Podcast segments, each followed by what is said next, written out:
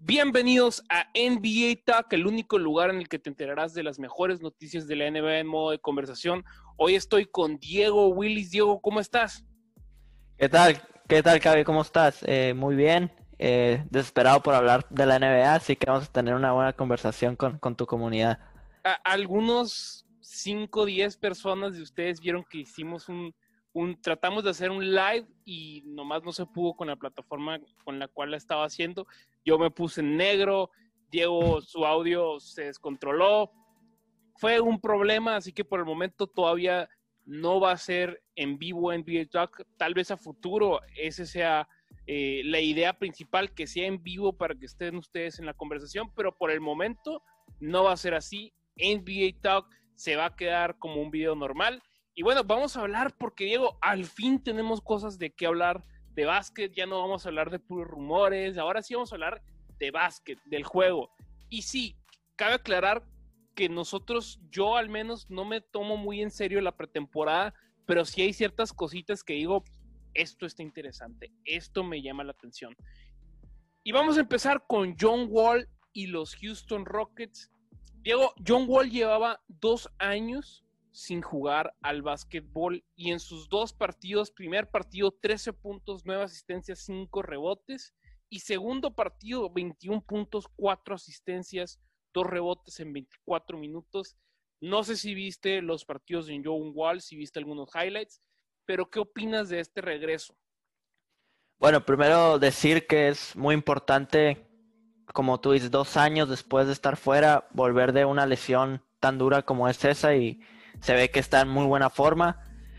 Pues para mí esto no diría que me da esperanzas para que los Houston llegara a, donde va a ser, pero hablando solo de John Wall, es un jugador que, me encanta ver, que es muy explosivo y la verdad, qué bueno que, que retomando ese nivel que, lo conocemos y ojalá pueda hacer cosas importantes con Houston. ayer le pregunté, grabamos un podcast, eh, Ferillo, le pregunté, a ver, si John Wall vuelve a su estado normal, ¿Houston ganó este traspaso, sí o no?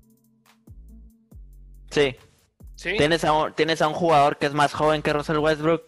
Y si puede volver al, momento en el que estaba antes de lesionarse, para mí que ganaron el trade sin lugar a dudas. Así, predícelo. ¿John Wall regresa a su estado normal? ¿Sí o no? Sí. Ok, entonces ¿tú crees que a fin de cuentas Houston va a ganar este trade? Sí, yo creo que el, eh, bueno, el pick que dieron fue algo también, parte fundamental, pero para mí, sí, yo creo que John Wall va a volver a este nivel y siento que para el momento en el que va a estar Houston, en el que va a pasar por estos años, creo que les viene mucho mejor un John Wall que un Russell Westbrook. Ok, bien, yo tengo, sigo teniendo mis dudas. Aquí es cuando, cuando digo lo de que la pretemporada nos da solamente un vistazo. Pero, a ver, cuando vayamos, cuando ya vayamos en 30 juegos, juegos back to back, no hay descanso, ahí es donde realmente vamos a ver si John Wall está al 100 o no está al 100. Pasemos a otro tema, la Melo Ball. ¿Viste el debut de la Melo Ball, Diego? Sí, lo vi, un gran jugador. Vamos a decir las estadísticas de John Wall: 10 rebotes, 4 asistencias, 0 puntos. Diego, ¿cuáles son tus primeras impresiones de este debut de, John Wall? Digo, de Lamelo Ball. Eh, bueno, eso de cero puntos, no te voy a mentir, creo que, que levanta muchas banderas en la, en la NBA. Pero también vimos cosas espectaculares. Todos sabemos lo que Lamelo Ball iba a traer a la, mesa, los pases por atrás de la espalda, los pases de, campo a campo.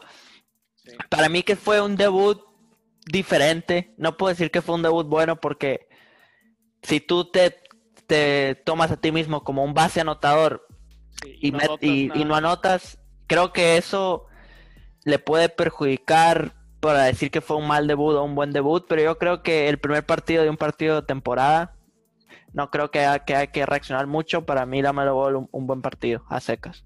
Sí, y, y, lo que yo le estoy diciendo ayer a Fer es que, a ver, me demostró que tiene cosas que no se enseñan ese tipo de pases que hace es algo que no se enseña. Lo que me preocupa es que su tiro está quebrado.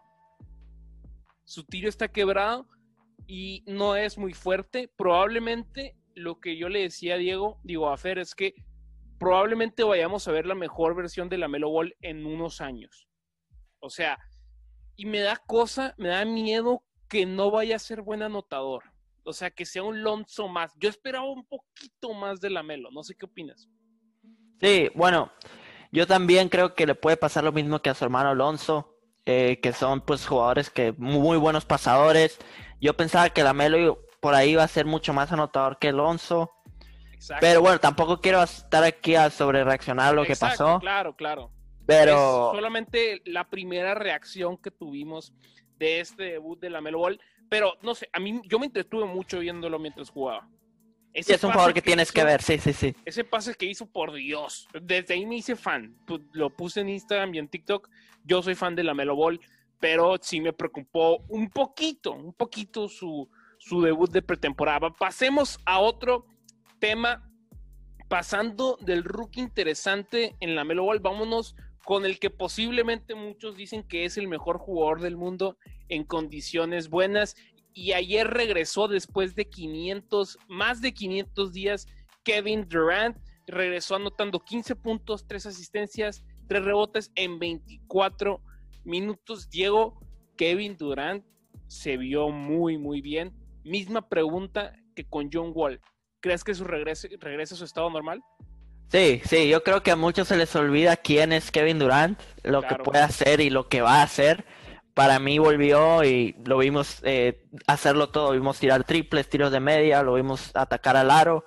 Para mí que va a volver a su, a su estado perfecto porque fue, es un jugador que no se, no, como, no necesita tanto esa explosividad que muchos otros jugadores necesitan.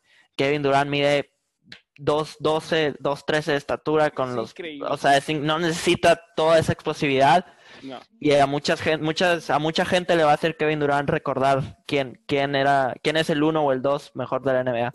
Sí, y yo siempre decía esto, un Durant al 70, 80% es mejor que el 99% de la liga. O sea, es tan bueno que aún así estando lesionado, no estando en sus mejores condiciones físicas, es mejor que probablemente todos los jugadores de la liga, menos LeBron James y probablemente Kawhi, algo así. Para mí está así en la lista. Eh, pero sí, ¿crees que los Nets eh, con Kyrie Irving, Kevin Durant, vayan posiblemente a llegar a las finales? Eh, yo te diría que sí. yo al principio no los ponía como favoritos del este, pero pensándolo mejor y viendo todo el, el, cast ¿eh? que tienen, sí, tienen a Kyrie y a Kevin Durant, pero lo, yo creo que lo que los hace diferentes son los Joe Harris, los Jaren Allen, los Caris LeVert, jugadores que sabes que te pueden producir en playoffs y les añades un jugador pues como Kevin Durant y un, y un base estrella como Kyrie Irving, para mí que en el este van a hacer mucho ruido y son favoritos, van a tener toda la presión para llegar a las finales este año ojalá, ojalá se dé una final Lakers Nets. Sería espectacular. A ver, vamos a otro tema. Ya hablamos de la Melo Ball, ahora hablemos de Liangelo Ball, que ya oficialmente fue cortado por los Detroit Pistons. ¿Qué opinas de esto, Diego? A mí me parece una estupidez.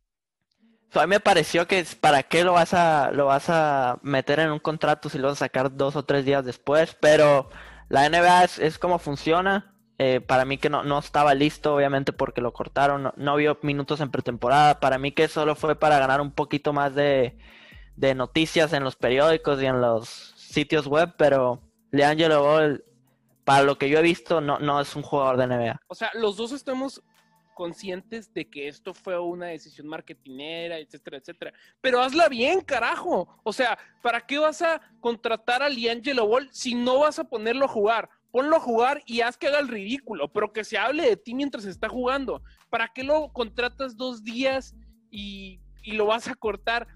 Probablemente llenes los gimnasios, bueno, en este momento no, pero si, si estuviéramos en una situación normal, la gente iría a ver a Liangelo Ball, nomás a, ver, a verlo jugar dos minutos porque es un meme y los memes son el motor del mundo en este momento. Y ah, no sé, a mí me parece una decisión muy estúpida. Ya tienes jugadores muy, muy malos pero ah, no sé, no sé, yo creo que es una decisión sumamente estúpida. O sea, ya tienes jugadores muy malos. ¿cuál es el problema de que tengas otro más malo aún? Incluso te sale mejor porque vas a perder y vas a tener mejor, mejores picks en el draft, pero con tu gente viéndote, vendes más, no sé, no, no lo entiendo, no lo entiendo. Para mí también era una buena jugada que llegara los Pistons para que viera minutos por ahí. Como tú dices, los, los memes venden, así que pueden intentar hacer que vaya más gente a ver a Liangelo y ahora pues ya no se puede.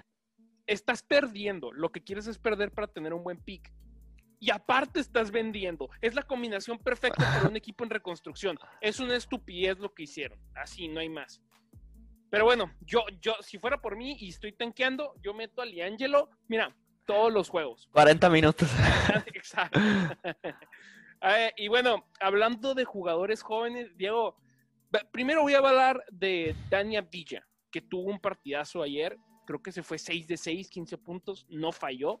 Eh, yo hablaba con, con Fer, incluso antes, le comenté que muchos decían que probablemente sea el siguiente Luca. Yo sé, es, muy precipitado decir esto, pero lo que yo ayer le comentaba a Fer es que, a ver, cuando llegó Luca Doncic, muchos decían, es el siguiente Larry Bird. Y muchos decían, bullshit. Ahora estamos viendo a Luca Doncic y estamos diciendo, ok, algo hay algo hay ahí, algo interesante. ¿Crees que probablemente Daniel Villa también vaya a ser uno de esos jugadores los cuales digas, ok, todos, eh, nadie acertó con este pick, porque fue el pick número 9, creo, y estaba pronosticado número 3. ¿Crees que vaya a ser otra sorpresa europea? ¿Eso es lo que voy? Yo creo que va a ser un muy buen jugador en la NBA, como tú dices. Eh, creo que los dos lo teníamos dentro del top 5 yendo al draft. Así que, pues, más que, más que felices de agarrarlo con el 9.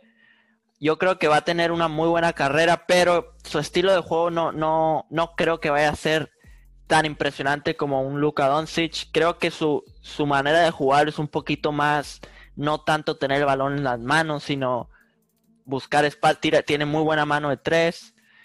Yo creo que Luka Doncic, su pase y esas cosas están por encima de, de él por mucho. y es, y es, sí, es, yo creo que tampoco es algo bueno meterlo en el mismo frasco de ah, Luka Doncic, Luka Doncic, porque es algo que es muy difícil lograr. No, lo quiero comparar con Luka Doncic, simplemente quiero dar a entender que muchas veces cuestionamos a jugadores europeos y terminan jugando muy bien. No sé, hay, un clip de varios analistas eh, americanos hablando pestes de Luka Doncic y luego ponen el antes y el después y ahora están hablando maravillas y de cómo se equivocaron, etcétera, etcétera. O sea, muchas veces creo que eh, hablamos mal de los jugadores europeos sin, siquiera haberlos visto. E, es, es, a lo que voy, creo que tiene futuro, me gusta lo que veo y ojalá tengamos un siguiente Luca. Creo que sería bueno para todos, ¿no? Sería buenísimo, sí, yo creo que va a tener una muy buena carrera y ojalá le vaya muy bien. Con que sea la mitad de lo que es Luca, eso sería. Ya sería All Star, con la mitad de Luca eres All Star. Y, ahora sí vamos con el jugador del cual quiero hablar, me muero por hablar de él. Horton Tucker. Diego, ¿viste el, juego de ayer? Sí, lo vi. ¿Qué, qué jugador es eh, Horton, Tucker? Yo ayer en el podcast le estaba diciendo a Fer, eh, le dije, eh, supuestamente íbamos a hacer NBA Talk hoy, pero preferí hacerlo contigo porque ya había hablado mucho con, con Fer. Le dije, no, no quiero hablar tanto de Horton Tucker aquí en el podcast, quiero hablarlo en NBA Talk. Yo creo sinceramente, Fer, que Horton Tucker sí tiene mucho potencial. Ayer hizo 33 puntos, 10 rebotes, 4 asistencias, 4 robes en 41 minutos. Diego, yo veo a un joven de 20 años con un muy buen físico, es muy fuerte, tiene un wingspan enorme, te mete el triple, tiene buen handle, se mete a la canasta tiene buena visión, hace buenos pases y ahora le están dando más oportunidades. Recordemos, gente, que en los playoffs se le dio la oportunidad a Horton Tucker. Horton Tucker jugó unos 19 minutos y anotó 17 puntos contra los Houston Rockets en playoff, en un escenario importante.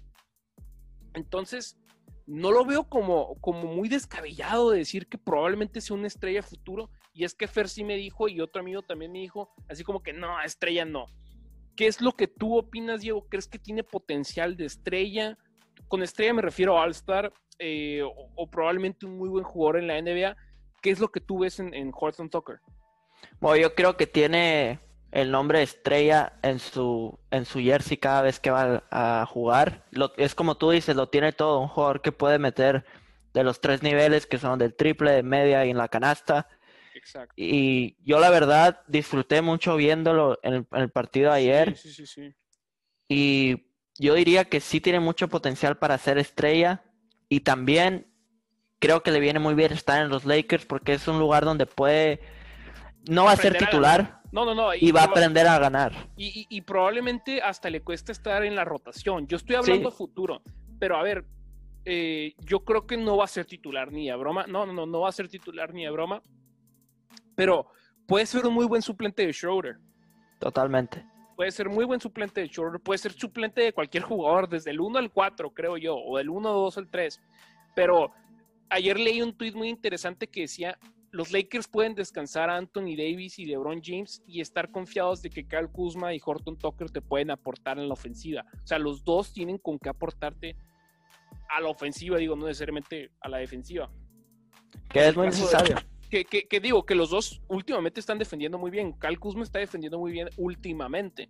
Pero, pero no sé, creo que sí es cierto. O sea, tienes a dos jóvenes los cuales te pueden sacar la chamba en momentos importantes cuando tengas que descansar a LeBron y Anthony Davis. Pero bueno, ¿qué dices? ¿Horton Tucker termina siendo un All-Star o estamos sobre reaccionando por la pretemporada?